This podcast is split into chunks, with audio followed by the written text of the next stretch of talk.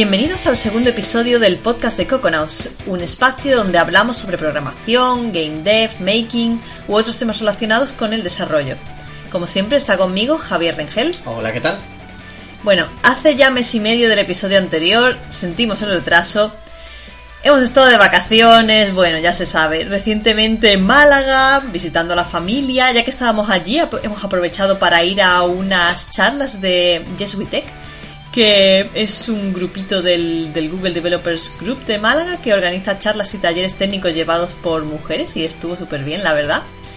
Y bueno, este mes hemos tenido muchos más eventos que seguir, entre la Game Developers Conference, el Google Next, de la que os vamos a hacer un resumen ahora en el podcast, y React London, eh, bueno, eh, muchas cosas a las que seguir.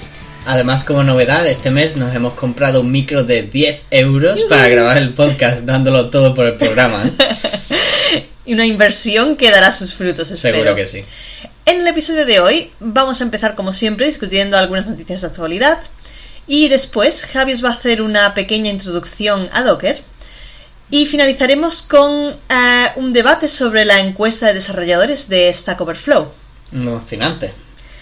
Bien, ponemos un poquito de musiquita y empezamos con las noticias.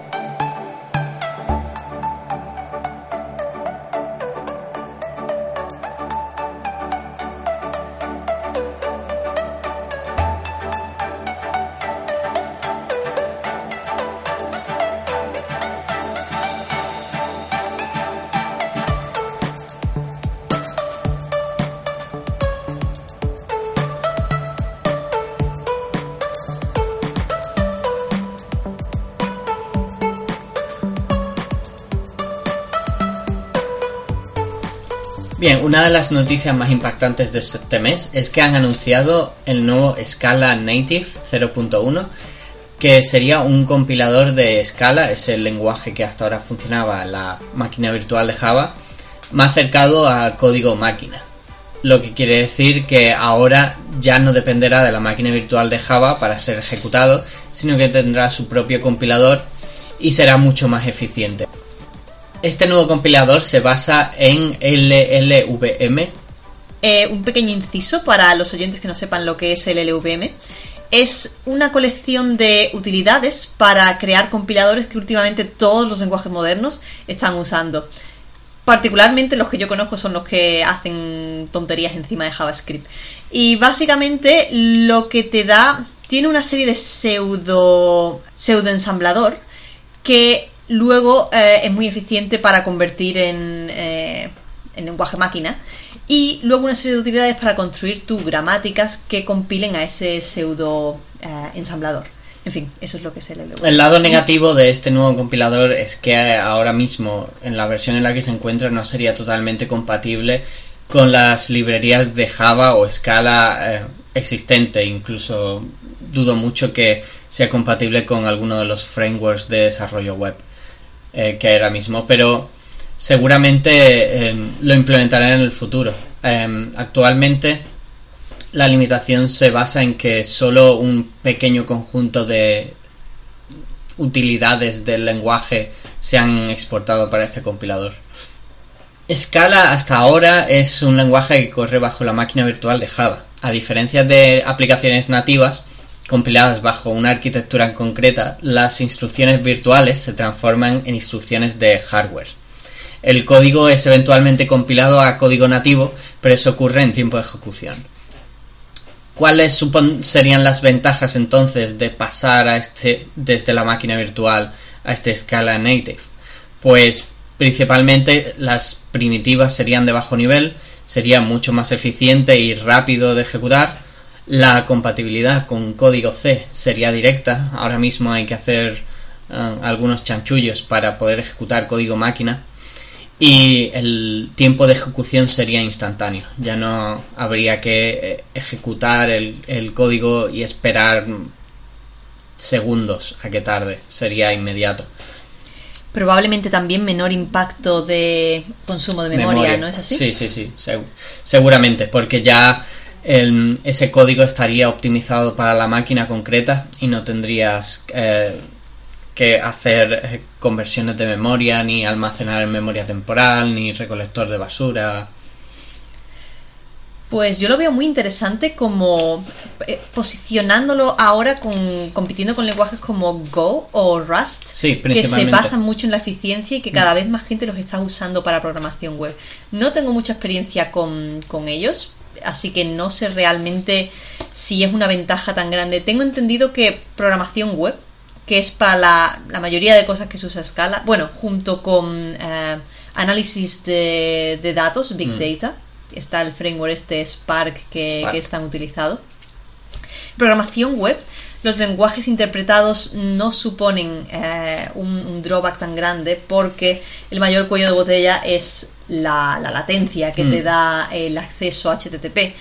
Pero eh, sin duda algo muy interesante y quizá para cosas como no sé, igual alguna eh, computación científica de algún tipo o incluso usarlo para para escribir el, un backend que, que corra en móviles, en clientes y que necesite ser más eficiente y más rápido.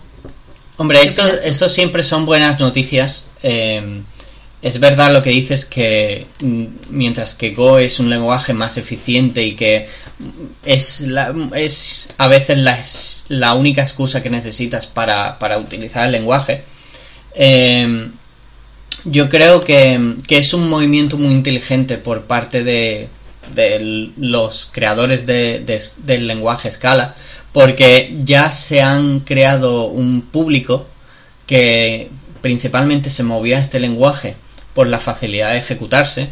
Eh, solamente había que tener una máquina virtual de Java para poder usar este lenguaje y además lo hicieron retrocompatible, con lo cual no suponía ninguna desventaja. Pero ahora que tiene que hay gente que, le gusta este lenguaje y que lo usa para todo y que es uno de los mayores, el, el hecho de ejecutarse sobre la máquina virtual es uno de los mayores cuellos de botella que tiene en cuanto a eficiencia, a tiempo de ejecución. Creo que es un movimiento muy inteligente que renuncien a parte de la compatibilidad para empezar, digamos, de cero, eh, ya con una base de fans. Em, que están dispuestos a, usar este lenguaje de forma mucho más eficiente. Sí, habría que ver cuál es, em, poniéndolo en la balanza, ¿no? Realmente realmente dependiendo de cómo sea el soporte de librerías va a determinar cuánto es la mm. base de usuarios que se muda a, usar este tipo. No creo que empiece siendo un lenguaje que la gente vaya a usar para desarrollo web. Será pequeños ejecutables que analicen código. Igual empieza usándose más en el, en el entorno del Big Data o simplemente desarrollo de aplicaciones. Otra cosa que mencionar, el tiempo de ejecución es verdad que no es relevante para, para el desarrollo web. Una vez tienes ya tu servicio ejecutándose, pero sí que sigue siendo una ventaja simplemente por el, el entorno de desarrollo. Quieres que cuando estás ejecutando código se ejecute lo más rápido posible. Pasamos a la siguiente noticia. Este mes ha sido el Google Cloud Next, una conferencia que hace Google básicamente sobre sus productos eh, para empresas y desarrolladores, los que le dan dinero, incluyendo Google Cloud Platform, G Suite, que son eh, Gmail, eh, todos los productos para empresas, Calendar, Google Drive, productos de Machine Learning, ese tipo de cosas. Algunos anuncios interesantes que podemos extraer de la conferencia. Eh, primero, y esto probablemente ha salido en todos los sitios de noticias tecnológicas, Hangouts se separa en Hangouts Meet para hacer videoconferencias y Hangouts Chats, que se va a convertir en algo más parecido a Slack, con canales y tal y cual. Veremos a ver qué tal. Google no, siempre ha tenido mucho éxito eh, cuando ha intentado meterse en el terreno de una app ya establecida, pero quien usa Hangouts a día de hoy. nosotros siempre hemos sido muy partidarios de Hangouts y siempre lo hemos usado eh, incluso por encima de WhatsApp. cuando, cuando era más popular, pero, pero ya desde que surgió Slack ya eh, noto como que está mucho más abandonado. Sí, la verdad es que no le han puesto mucho amor al tema de la mensajería desde hace mm. tiempo. Las videoconferencias, sin embargo, sí que, creo que le han dedicado bastantes recursos y es de los pocos que, funcionan bien y no dan problemas. Y nosotros en donde, yo trabajo lo, usamos constantemente para, hacer meetings eh, con, con gente remota y tal. Siguiente, Gmail Add-ons han añadido una funcionalidad a Gmail para para que la gente desarrolle sus propias extensiones. ¿Cuál es el caso de uso de esto? Pues imagínate eh, una aplicación web, yo que sé, Salesforce, por ejemplo, ponían en, eh, como ejemplo. Eh, pues crearte un botoncito para, ay, llevarme este email a Salesforce y empezar a traquearlo allí, ¿no? Son como pequeñas ayudas para integrar con aplicaciones externas. Eh, lo interesante es que cualquier desarrollador puede eh, hacer sus propios botoncicos y extensiones, así que ya sabéis. Cloud SQL, eh, muy interesante, equivalente a Amazon RDS. Es una base de datos PostgreSQL fully managed. Ellos se encargan de la infraestructura, de lo que es escalarla, hacen backups, manejan la carga. Tú simplemente haces tus queries y punto. Os sonará porque la mencionamos en el mm. episodio anterior. De hecho, la mencionaron antes de, que fuera la Google Cloud Next. En el servicio que tienen ahora de servicios gratuitos, me parece que es el único de los pocos que no puedes usar de forma gratuita. Sí, una lástima, la verdad. Mm.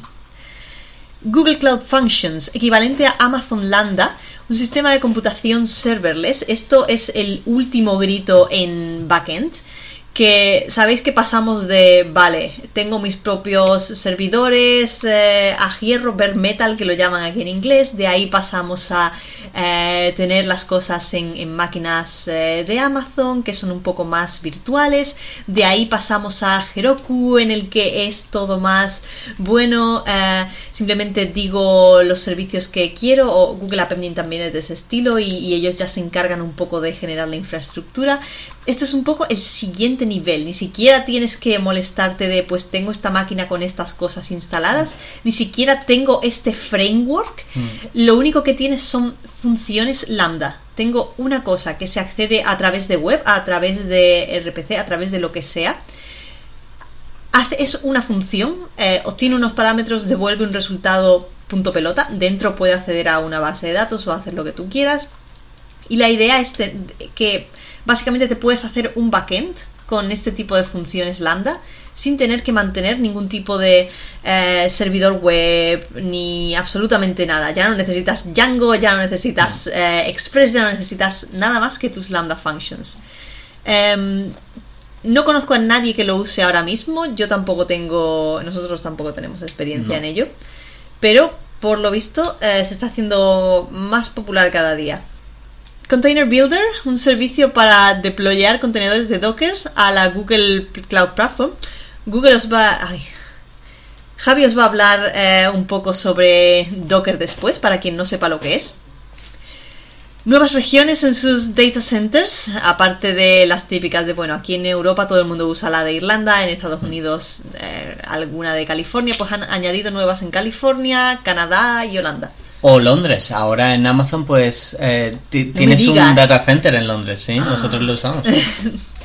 Introducen muy interesante esto: una franja gratuita básica para todos sus servicios, excepto Google Cloud SQL, por lo visto, para siempre. Esto significa que bueno, en Amazon tú sabes que puedes probarlo gratis durante unos meses, pero después tienes que empezar a pagar. Con esto, con la franja gratuita para siempre, significa que en un nivel muy básico puedes usarlos gratis, sin tener que pagar nunca. Lo cual viene muy bien, pues, para a lo mejor hacer algún proyectito tonto que creas que no va a tener mucho tráfico y empezar a eh, familiarizarte con los servicios de, de Google.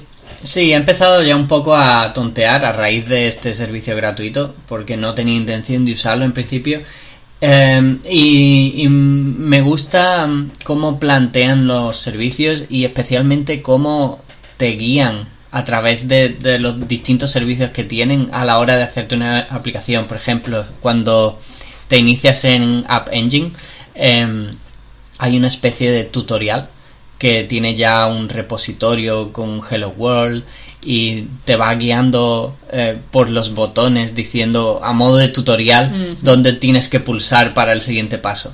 Y luego tiene una consola integrada en, la, en el Google Cloud, donde ahí puedes prácticamente hacer eh, de todo y, es como un servicio adicional. Está, está curioso.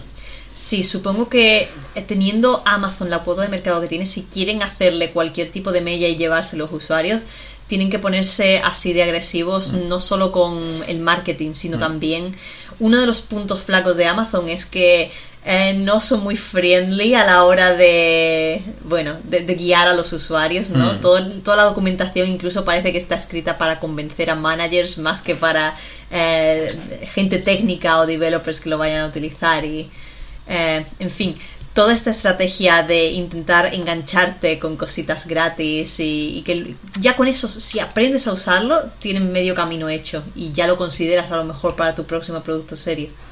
Aparte de la franja gratis, tiene lo mismo que tiene Amazon, que durante los primeros 12 meses te dan 300 dólares de saldo gratis para gastar eh, en toda su, Google Cloud Platform. Eh, una cosa, no sé si porque uno de los trucos que tiene Amazon es que eh, hay, tienes que dejar los datos de tu tarjeta de forma que cuando se te vaya la franja gratis o si te pasas, si te pasas de los 300 dólares, empezarán a cobrarte sin notificarte. Además, en Amazon son bastante cabrones porque no dan ningún tipo de ayuda para, ah, para, que tú sepas cómo vas con tu gasto, mm. si te vas a pasar o no. Y no tienes manera de decirles, eh, oye, que si me paso, cancélalo todo. Mm. No. Sí, em, tienes que introducir los datos de la tarjeta cuando creas una cuenta de Google Cloud. Uh. pero eh, te prometen que no te van a cobrar cuando termine el periodo de prueba.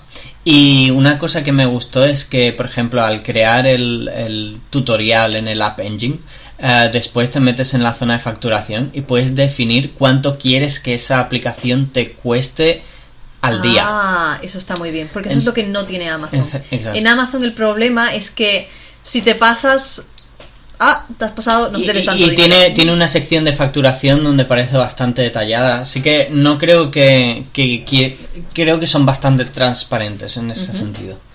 Bien, y hasta aquí las noticias de esta semana. Eh, podríamos haber incluido alguna más sobre eh, la Game Developers Conference, pero Pero he visto que la Game Developers Conference la han cubierto ya casi todos los podcasts de, de, juegos, con lo cual y además tenemos bastantes temas interesantes de los que hablar, así que vamos a unos momentos musicales y ahora os hablaré un poquito de Docker.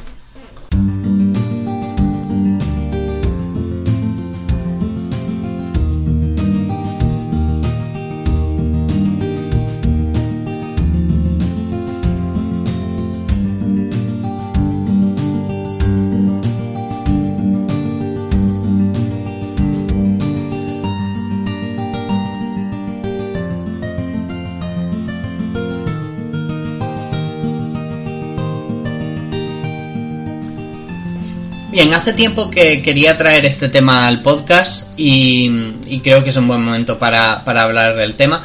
Queríamos mencionar un poco eh, qué es Docker o hacer una pequeña introducción a Docker, puesto que mm, es muy frecuente verlo em, actualmente en, en entornos de desarrollo y prácticamente todo el mundo lo usa. Entonces, para aquellos que no lo conozcan, eh, os servirá de, una valiosa introducción. Y para aquellos que ya lo estén usando, pues nos gustaría saber exactamente qué eh, tecnologías usáis en concreto o, cuál es vuestra opinión al respecto. Em, empezamos explicando qué es un poco. Eh, Docker es se basa en un sistema de contenedores que contienen sistemas de, ficheros completos con todas las dependencias para ejecutar un código.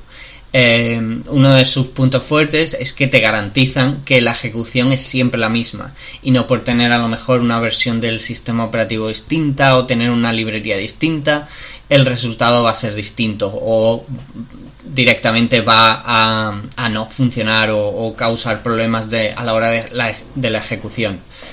Em, históricamente esto se ha solventado em, hasta no hace mucho con máquinas virtuales, como por ejemplo VirtualBox o VMware. Pero a diferencia de Docker, las máquinas virtuales eh, proporcionan una complejidad innecesaria, teniendo que ejecutar un sistema operativo adicional encima del sistema operativo ya que se está ejecutando en el, en el ordenador o en el servidor.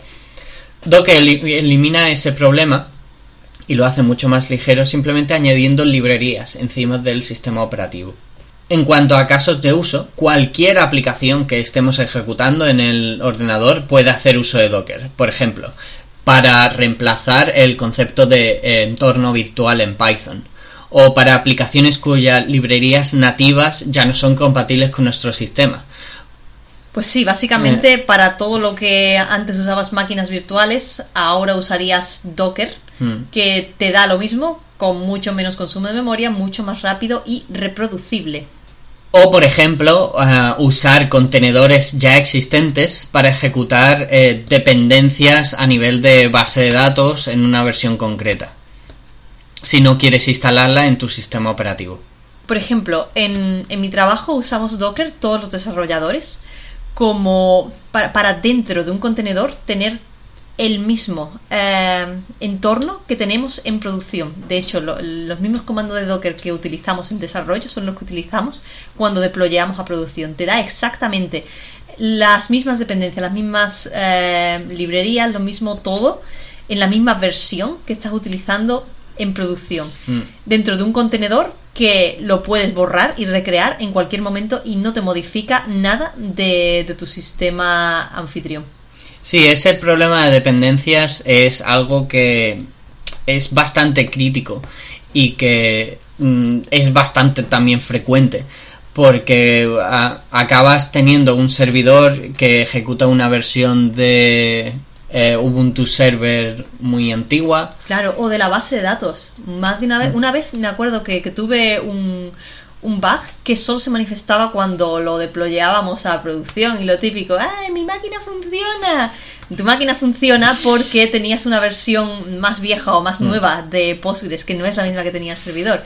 Y esta versión en concreto tenía problemas con los nuevos caracteres Unicode. Esto es cuando acababan de meter los emojis nuevos, estos que usaban 4 bytes para los uh Unicodes en vez de 3. Bien, ¿cómo se, ¿cómo se utiliza Docker? Bueno, Docker se puede eh, utilizar de forma independiente. Eh, si te instalas Docker eh, y el servidor de Docker en tu, en tu ordenador, pues puedes utilizar un comando para construir imágenes y, y, contenedores. O em, como se usa actualmente, la forma más cómoda es usando Docker Compose. Docker Compose es, eh, permite especificar cómo los contenedores interactúan entre sí, las dependencias externas que puedan tener, como por ejemplo de base de datos, qué puertos están expuestos dentro del contenedor o variables del sistema. En Docker Compose existen varias versiones. A partir de la versión 2 introdujeron el componente de red que permitía a los distintos contenedores especificar quién tenía visibilidad sobre quién eh, en función de red y ya no tanto de dependencia. En la versión 3 han metido información sobre distribución y, más dependencias adicionales. Otra ventaja de Docker eh, es una utilidad opcional que, que conozco mucha gente utiliza, si no tienes una máquina lo suficientemente potente, está la alternativa de usar Docker Machine, eh, que te permite utilizar eh, como si fuese tu propio entorno en una máquina remota, por ejemplo, un servidor en Amazon EC2.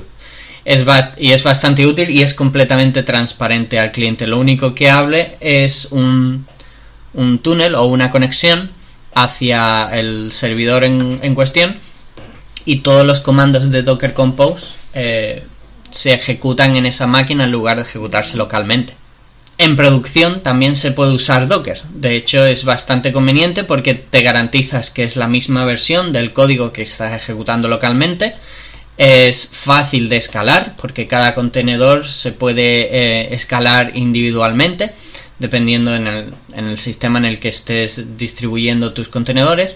eh, y es mucho más fácil de utilizar que algunos sistemas de aplicaciones eh, usando orquestadores. Los orquestadores es un concepto que define aquellos servicios que te permiten gestionar los contenedores en, un servidor, como por ejemplo eh, referencias de Docker Cloud o un servicio de em, contenedores de Amazon o el, el, que estoy usando actualmente que es Rancher. O el nuevo que han anunciado en la Google Cloud Next. También, pero ese no he tenido oportunidad de probarlo todavía. Bueno, y ya metiéndonos más un poco en detalle de cómo se utiliza, cómo se especifica. Cada aplicación tiene un Dockerfile, es un fichero muy sencillo, eh, parecido a Bash, donde tú especificas las líneas de eh, cómo la máquina se va a configurar, a crear, a instalar las dependencias y a inicializar con un entorno estable y seguro y a partir de ahí pues eh, le puedes especificar el entry point que es la línea de comando del código que se va a ejecutar.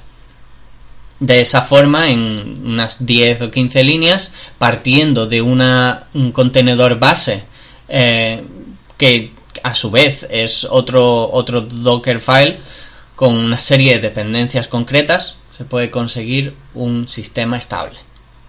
Lo interesante de esto es que ya no tienes que tirarte una colección de scripts de bash y cosas de esas para configurar máquinas, sino que digamos un fichero tiene maneras de programar tu, la, estructura de no solo tu máquina, sino colecciones de, no solo un contenedor, sino colecciones de ellos, y es lo que te permite, bueno, tener ese tipo de potencia a la hora de ponerlo en producción mediante los orquestadores. Para los que hayáis usado máquinas virtuales y Vagrant, pues el concepto os va a parecer muy similar, puesto que allí también se especificaba la versión del sistema operativo base, em, véase Ubuntu Server, y a partir de ahí se instalaban eh, las dependencias con comandos bash. Pues aquí es, aquí es exactamente lo mismo. Mencionar también que existe Docker Hub, que es como un repositorio público de gente que ha creado ya contenedores, archivitos de estos Dockerfile que, que especifican, a lo mejor puedes encontrar alguno que tenga ya instalado un Postgres y entonces mm. puedes reutilizarlo con Docker Compose para tus propios eh, entornos de servidores y los hay de todo, uno con, uno con Flask, otro con Django, prácticamente cualquier... Eh, cualquier framework o sistema que, se use para programación web tiene un contenedor de, ejemplo básico con, Docker. Y ya no solo eso, si quieres utilizar una aplicación genérica, eh, puedes utilizar la, imagen que ya, una imagen ya existente en Docker Hub y usarla como si fuese un servidor propio. Exacto. También hay, eh, existen contenedores oficiales y no oficiales en Docker Hub eh, aquellos que veáis directamente con una barra baja en la URL. Em, esos son eh, contenedores oficiales y lo tenéis prácticamente de todos los lenguajes y tecnologías existentes. Están Postgres, MySQL, Java. Os vamos a dejar en los enlaces uno al tutorial oficial básico de Docker para quien se quiera iniciar en todo esto. Bien, en el debate de este episodio vamos a hablar sobre la encuesta de desarrolladores de Stack Overflow. Esta es una encuesta que Stack Overflow organiza cada año y es bastante comprensiva o incluye un montón de, temas. Quizás demasiados. Puede, probablemente. Y se la, hacen a gente que son usuarios de Stack Overflow, que somos básicamente todos los programadores. Porque vamos a ver, ¿quién no, ¿quién no se dedica a copiar y pegar de Stack Overflow? Sí, pero yo nunca he respondido en ninguna encuesta. No, yo tampoco. Mm. En fin. Eh, encuesta de Stack Overflow se hace cada año, es muy útil para ver, digamos, cuáles son las tendencias eh, y cómo cambian estas año tras año. Entonces hemos querido usarlo como, tema de debate en, este podcast.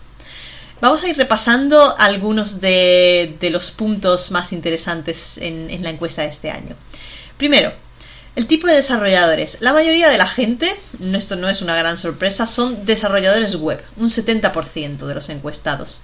Seguidos de eh, desarrolladores para desktop, escritorio, un 28%, más que móvil, que son un 22. Eso sí que me sorprende. Pensaría ya que el desarrollo de escritorio ya prácticamente roza el cero y el, el móvil compite junto con el web. Pero Yo también, de hecho, incluso el móvil se, se está cada vez, le está comiendo más terreno a web, no ya a desktop, Mm. que está completamente muerto. Y muchas veces la gente cuando desarrolla aplicaciones desktop, hoy en día hace una aplicación web, te la mete en un Chrome y te lo Mm. cuela como una aplicación de Sí, escritorio. es así. Pero, en fin.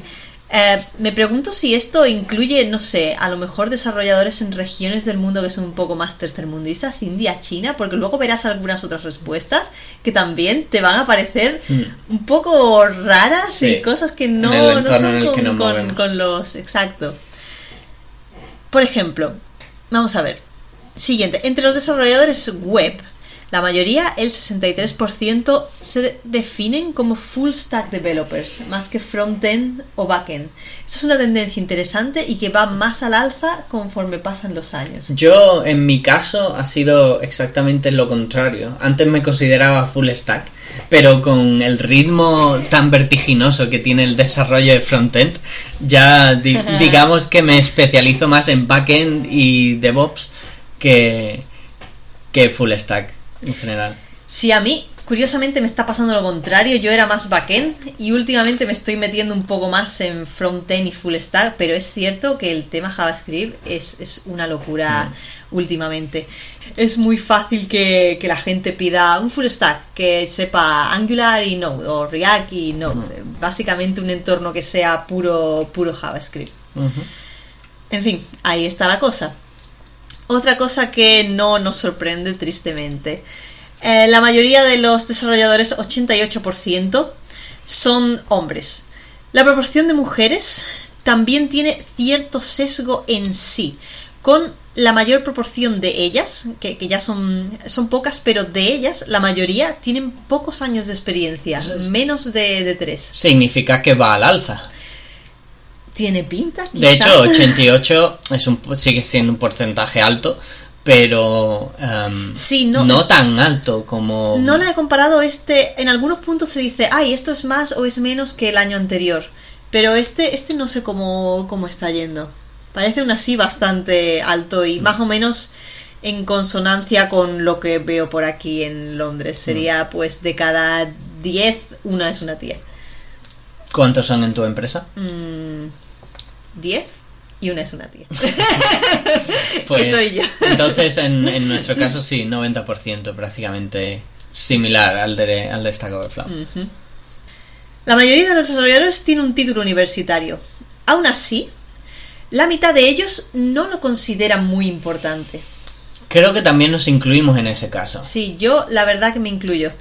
Em, yo no sé si estaría donde estoy sin haber hecho la carrera, pero reconozco que mucha gente puede llegar a esto antes incluso que eh, más rápido si aprendes por tu cuenta o haces algún cursillo eh, que haciendo la carrera. Sí, Yo de visto. hecho tenemos eh, en mi trabajo uno de los jefes de, de frontend no ha hecho la carrera y tiene 25 años y está de jefe.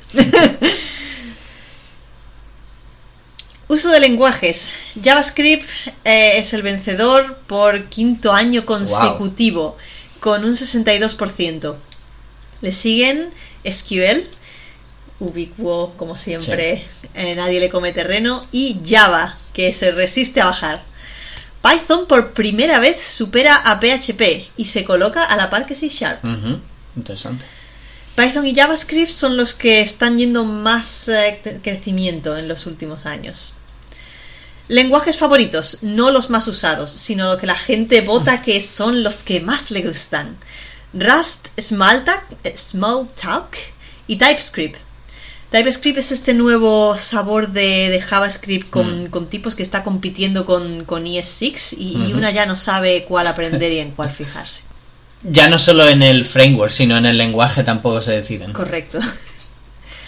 Eh, lenguajes más odiados. Visual Basic, CoffeeScript y MATLAB. Lo comparto. Es interesante porque me imagino que CoffeeScript cuando salió hace unos años tendría que ser como TypeScript es Sí. ahora. Es como, ah, la novedad Sí, es un JavaScript más fácil, es más guay. Pues ahora la gente lo odia porque hay cosas más shiny. En fin, a mí tampoco me gusta CoffeeScript. Node.js y Angular son los frameworks más populares con diferencia. Le siguen .NET y React. Supongo que. Node.js junto con Express. Puede, aquí lo consideran un framework, Mm, Node.js en sí. curioso. No sé por qué.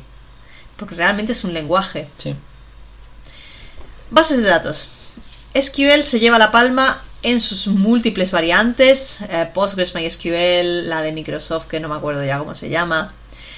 Eh, entre las opciones no SQL, las únicas que así despuntan un poco son Mongo y Redis. Mm. En consonancia con lo que vemos más o menos en la calle. Agarraos con esta. Windows Desktop es aparentemente la plataforma para la que más desarrolla la gente. No puede 32% de los encuestados. Seguida por Linux Desktop, Android y LWS. Con un 20 y pico por ciento cada uno. En fin, esto es muy raro. Porque hemos quedado que la mayoría de los desarrolladores son desarrolladores web. Web. Y ahora me estás diciendo que la mayoría de gente. Esto no es, esto no es, eh, por cierto, clarificación. Esto no es la plataforma desde la que yo escribo mi código. Es la plataforma para la, La que, que yo escribo mi código. Entonces, Eh, ¿es, ¿es esto debido que- a la fragmentación de- del, del deploy en web? ¿Es esto debido a que alguna gente en web lo hace en AWS, otra gente lo hace en sus propios servidores, otra gente lo hace en Google App Engine, lo que causa esta fragmentación?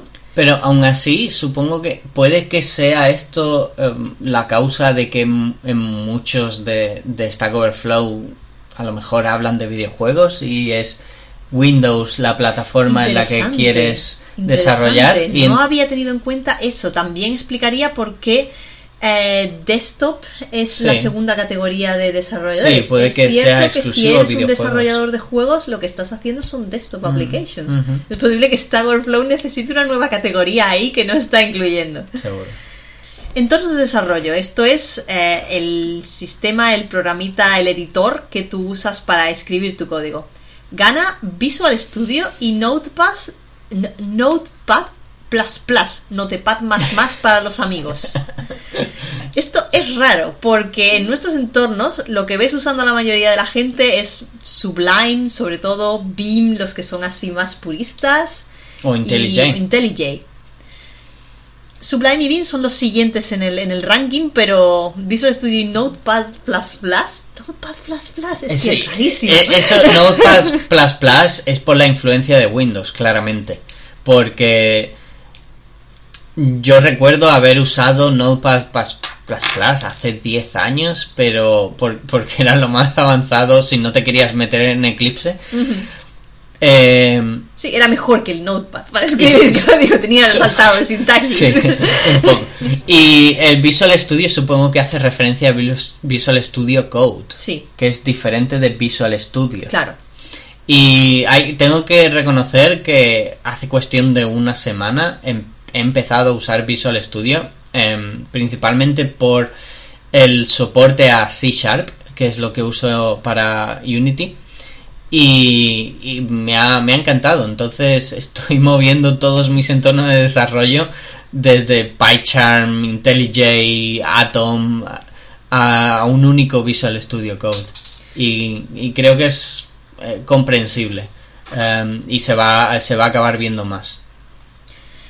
Eh, una clarificación es que esta distinción entre IDES está, la tienen hecha por colectivos, en plan desktop developers, mobile developers, Ah. web developers. Y es bastante consistente entre los tres. La única diferencia es que en web developers sí que sube eh, Sublime. Sublime está entre los primeros.